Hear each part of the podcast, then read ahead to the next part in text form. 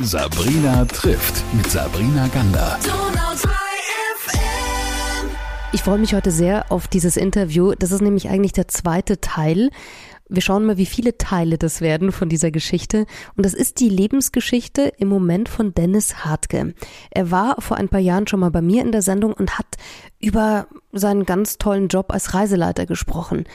Und kurz nach dem Interview hätte eigentlich ein ganz grandioses Buch von ihm erscheinen sollen. Aber erstmal, hallo Dennis und schön, dass du da bist. Hallo Sabrina, schön, dass wir uns wiedersehen. Du siehst anders aus, das können jetzt die Hörer nicht beurteilen, ich kann es aber beurteilen.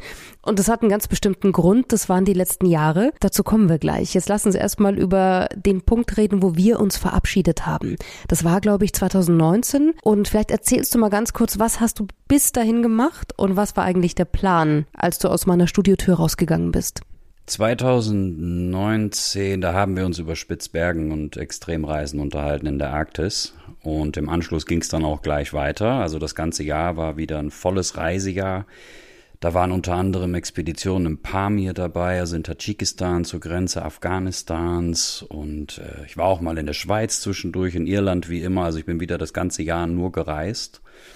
Und Ende des Jahres, wenn die Saison vorbei ist als Reiseleiter, nach den neun, zehn Monaten unterwegs, geht man dann entweder ins Homeoffice oder arbeitet ein bisschen im Büro für einen äh, Reiseveranstalter.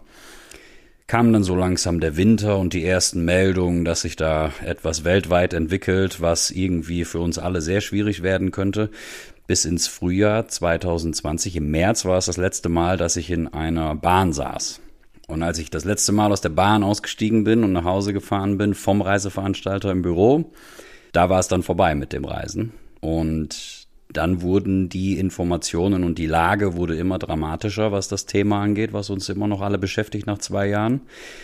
Und der Tourismus wurde ja komplett ausgeschaltet so auch bei mir. Das heißt also, alle Dinge, die ich über 2019 für das Jahr 2020, das sollte mein Jahr werden, geplant hatte, das war einmal natürlich noch mehr, noch extremere Reisen, die Veröffentlichung meines ersten eigenen Buches über Alaska und auch die Gründung meines eigenen Unternehmens, was damals Bavaria Luxury Travel hieß, was dann Tagesfahrten ähm, beinhalten sollte äh, in Bayern, wo ich lebe bis zum heutigen Tag. Das wurde alles auf Eis gelegt zunächst, bis dann irgendwann der komplette Knockout kam und Reisen gar nicht mehr möglich war und ich quasi von heute auf morgen über Nacht dann alles verloren hatte, was ich mir aufgebaut habe oder aufbauen wollte.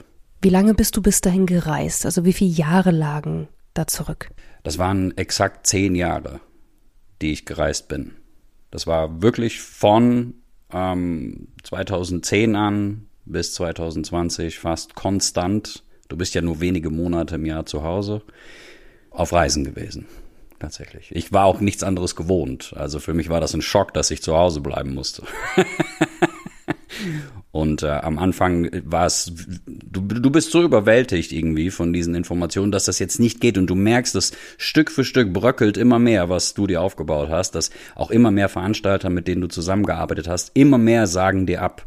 Das hat sich dann bis in den Mai, Juni reingezogen, wo ich dann irgendwann zu meiner Frau gesagt habe, du, das wird nichts mehr dieses Jahr mit Reisen, das ist vorbei. Ich bleib zu Hause. Du hast vorhin gesagt, Dennis, 2020 sollte mein Jahr werden. Ein Unternehmen stand an, eine Buchveröffentlichung, wahnsinnig viele Reisen. Und dann nach zehn Jahren Nonstop und Tour kam dieser Cut, kam die Pandemie. Der Lockdown ging los. Und für dich war klar, du musstest zu Hause bleiben. Was hat das denn mit dir gemacht? Ich hatte auf der einen Seite sofort von Tag eins an den Gedanken daran, wie geht's jetzt weiter? Kriege ich Hilfe? Ähm, wie kann ich mich über Wasser halten oder wie lange kann ich diesen, dieses Stadium jetzt halten, bevor ich reagieren muss. Also das heißt, ich muss mich umorientieren, irgendwas anderes arbeiten, mir irgendeinen Job suchen. Bis hin, dass die Hoffnung dann immer noch da war, ah, vielleicht geht ja was im September, vielleicht geht ja was im Oktober. Und ich habe diese Reisen auch erstmal stehen lassen. Ich habe den Veranstaltern gesagt, wir lassen das jetzt erstmal so und wir warten ab. Aber es wurde immer weniger und immer weniger, was dann äh, am Ende rausgekommen ist, bis es dann gar nichts mehr war. Bis hin tatsächlich, dass du im ersten Monat gedacht hast, ja, okay, ich bleibe jetzt erstmal ruhig und entspanne mich. Äh, Im zweiten Monat geht's dann so langsam los, dass du denkst, hm, jetzt muss ich überlegen, was ich mache. Denn irgendwann fängst du an, drüber nachzudenken, wie lange reichen meine Reserven. Äh, zum Amt zu gehen hatte ich keine Lust, um ehrlich zu sein. Und im dritten Monat war dann die Entscheidung getroffen, okay, ich muss mir einen anderen Job suchen, das geht nicht. Ich kann es nicht aufrechterhalten. Also bei aller Hoffnung, die da drin steckt, ich muss jetzt reagieren, zum Trotze mancher Partner, zum Trotze mancher Veranstalter. Aber schlussendlich ist es, du bist in so einem Überlebensmodus irgendwann drin und musst eine Entscheidung treffen, egal ob sie jetzt für manche richtig oder falsch ist, du musst das für dich entscheiden. Und so war es auf Reisen auch immer, dass ich Entscheidungen treffen musste, egal ob die richtig oder falsch sind. Und demnach habe ich mir einen neuen Job gesucht.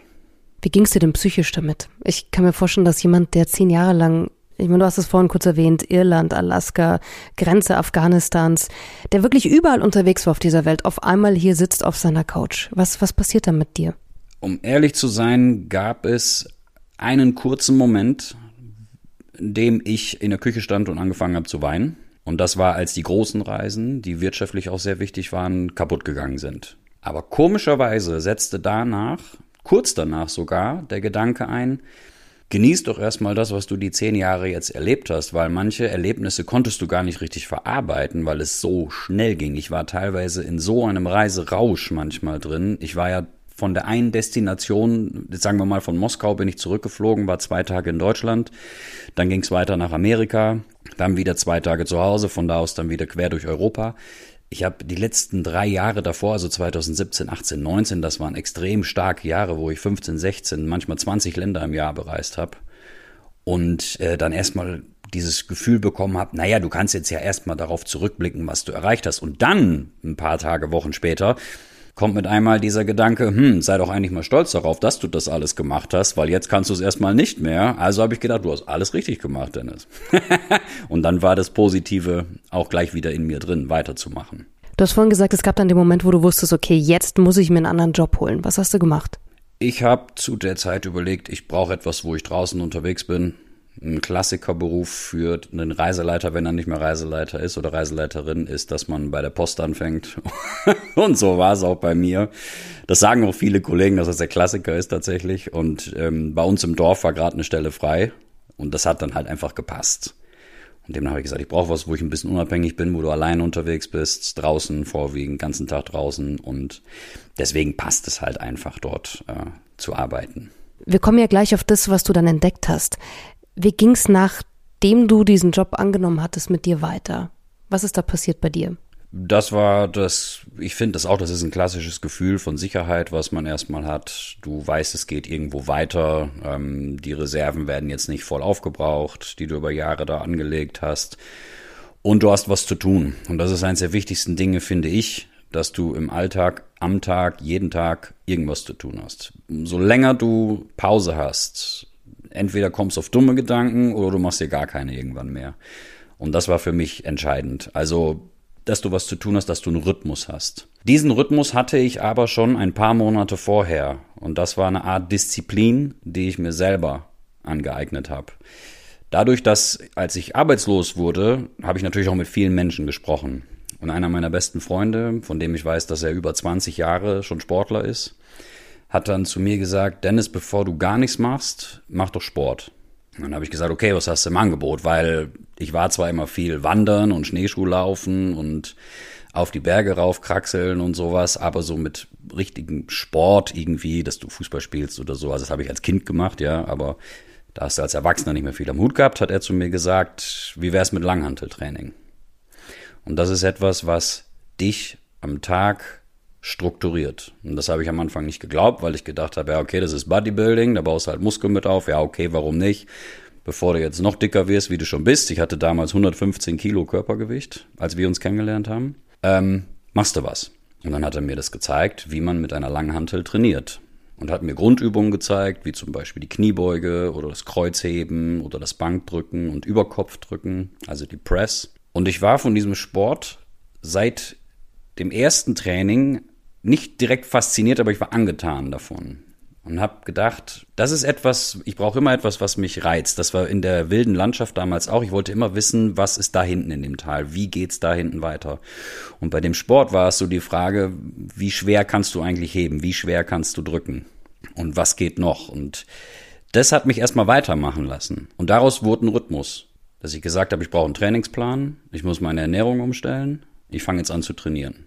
Das heißt, irgendwann habe ich ein bisschen Geld genommen, habe mir ein paar äh, Utensilien gekauft, um trainieren zu können, also Gewichte, eine Langhantel und so weiter. Und bin in meine Garage umgezogen quasi.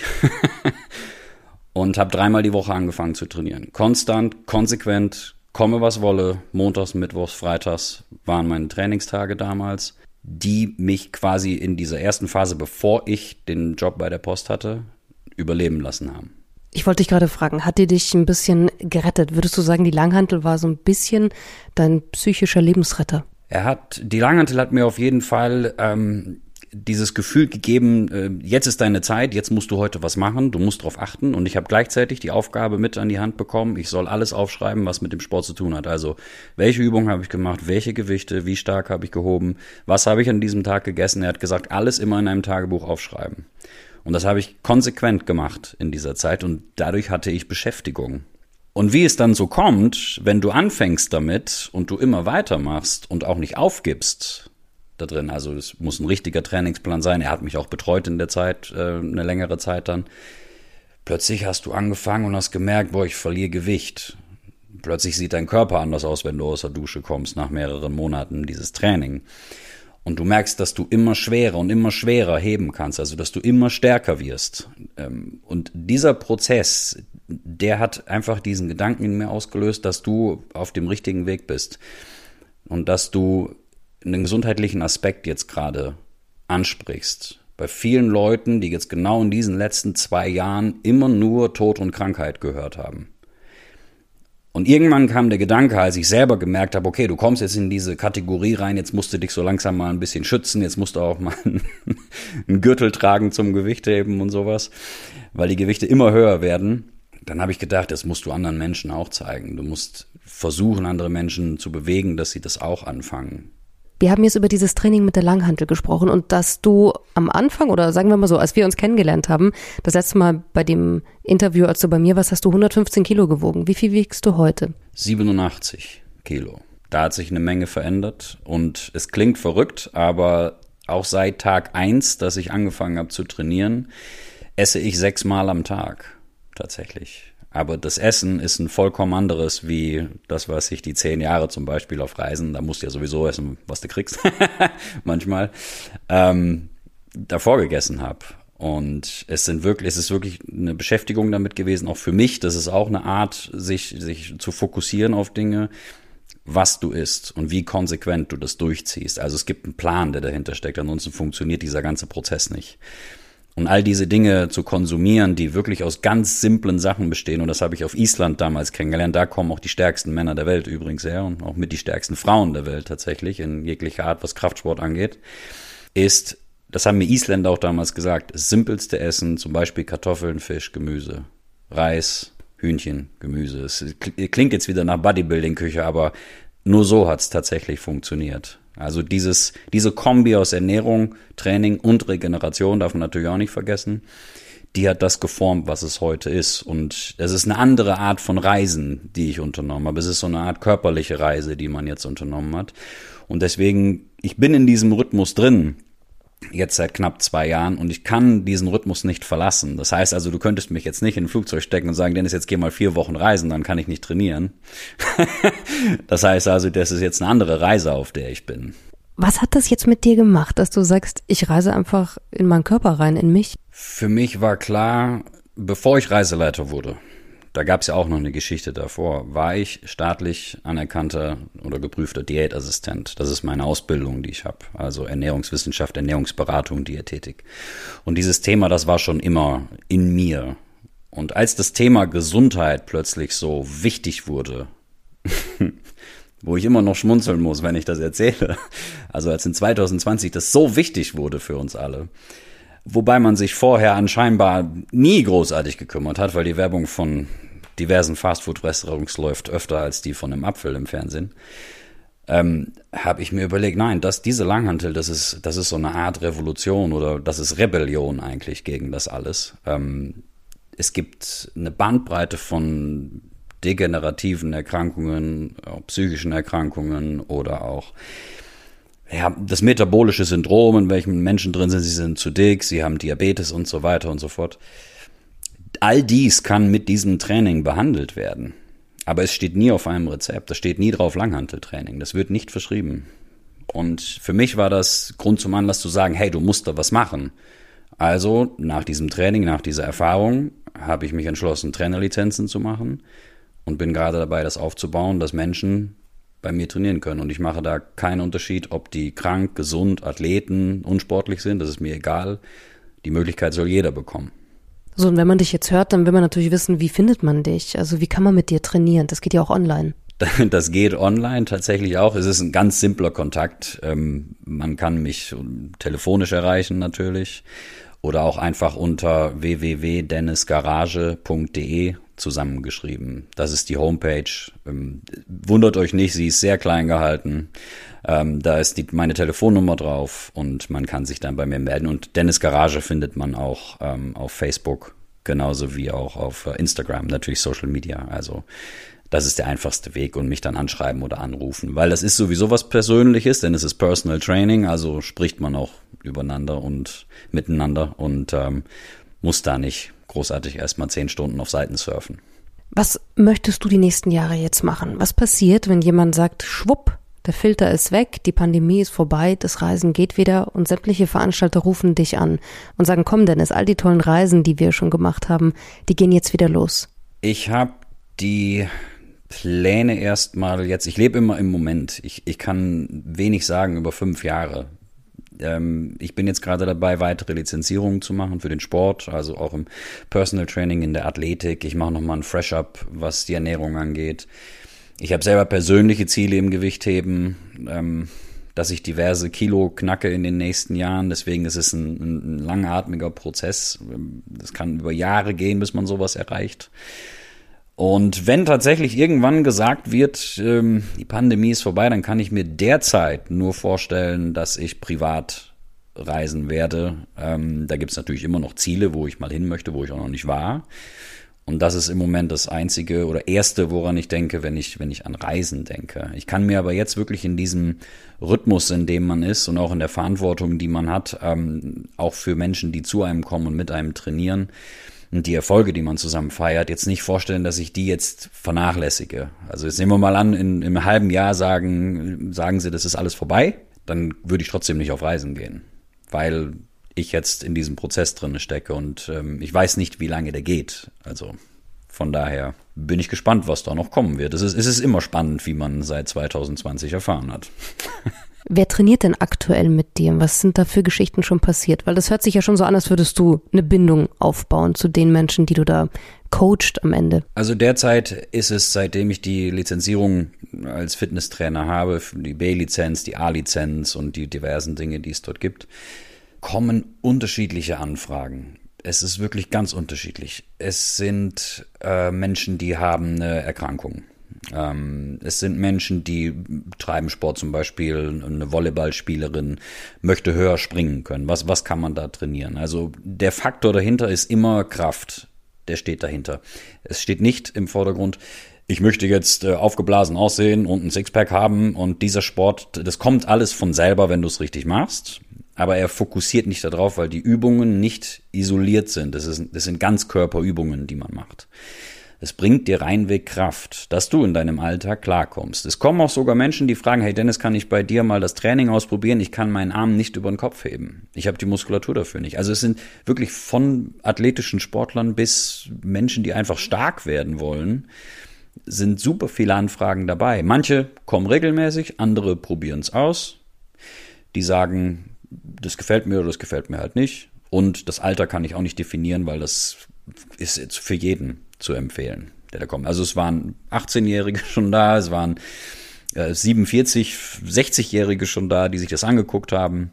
Deswegen da die Bandbreite ist, äh, das ist für jeden und äh, hat auch einen präventiven Charakter, genauso also einen gesundheitlichen, präventiven und kräftigen Effekt. Und ähm, das spricht alle an. Das ist nicht eine spezielle Sache. Wie viel von dem alten Dennis, der diese ganzen Länder bereist hat, der ja ganz oft in dieser Stille auch war. Ich weiß noch ähm, in dem letzten Interview, was du mir da alles für Bilder erzählt hast.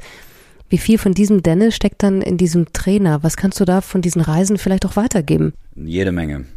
Ähm, die Säulen, die es dort gibt, sind einmal das Gewichtheben, die Ernährung und die mentale Stärke, also dein Mindset, deine Einstellung, die dahinter ist. Und das, was in den Mindset reinfließt, das ziehe ich alles aus den Reisen.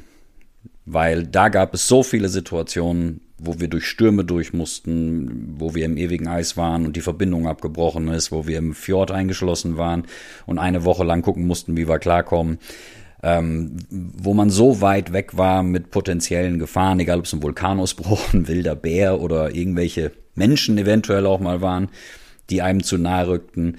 Ähm, all dieses, dass du nicht aufgeben sollst, dass du weitermachen sollst und dass du dich konzentrieren sollst auf den Moment diese Dinge, die ziehe ich alle aus den Erfahrungen vom, vom Reisen. Das ist logisch, dass das von selber passiert und ich denke, das ist auch eine, eine gute Alternative ist, äh, das Reisen weiter zu verarbeiten, was man alles ähm, erlebt hat, dass man immer sagen kann, ähm, es gibt einen Weg weiterzumachen. Manche stehen vor den Gewichten und denken sich, das kann ich niemals ziehen, das kannst du nicht sagen. Das weißt du nicht. Weil es gibt so viele unterschiedliche Möglichkeiten weiterzumachen und das mussten wir auch, wenn wir zum Beispiel diese Situation hatten, als wir im Fjord eingeschlossen waren und die Eisberge die Schiffe blockiert haben, sodass wir nicht rausgeholt werden konnten und dann zusehen mussten, dann wird das Wetter schlecht und du liegst teilweise mit 14 Stunden Regen am Tag im Zelt und triffst dich nur, um mal einen Tee zu trinken. Das Essen wird immer knapper und so weiter. Und da musst du auch ruhig bleiben. Und das, dieses transportiere ich dann auch wieder auf den Sport, natürlich. Ich wünsche dir eine unfassbar tolle Reise weiterhin. Und zwar durch dein Leben. Was auch immer da kommt. Ich bin gespannt auf den dritten Teil unserer Begegnung und freue mich unglaublich, wenn wir uns in ein paar Jahren wiedersehen, weil ich überhaupt nicht weiß, was du dann machst. Aber vielleicht kombinierst du ja auch alles, was du schon gemacht hast. Auf jeden Fall hat es mich sehr gefreut, dass du da warst und dass du nochmal deine Geschichte erzählt hast und wir anknüpfen konnten. Ich wünsche dir alles, alles Gute, alles Liebe und wahnsinnig viel Spaß mit der Langhantel. Dankeschön, das wünsche ich dir auch. Sabrina trifft mit Sabrina Gander. FM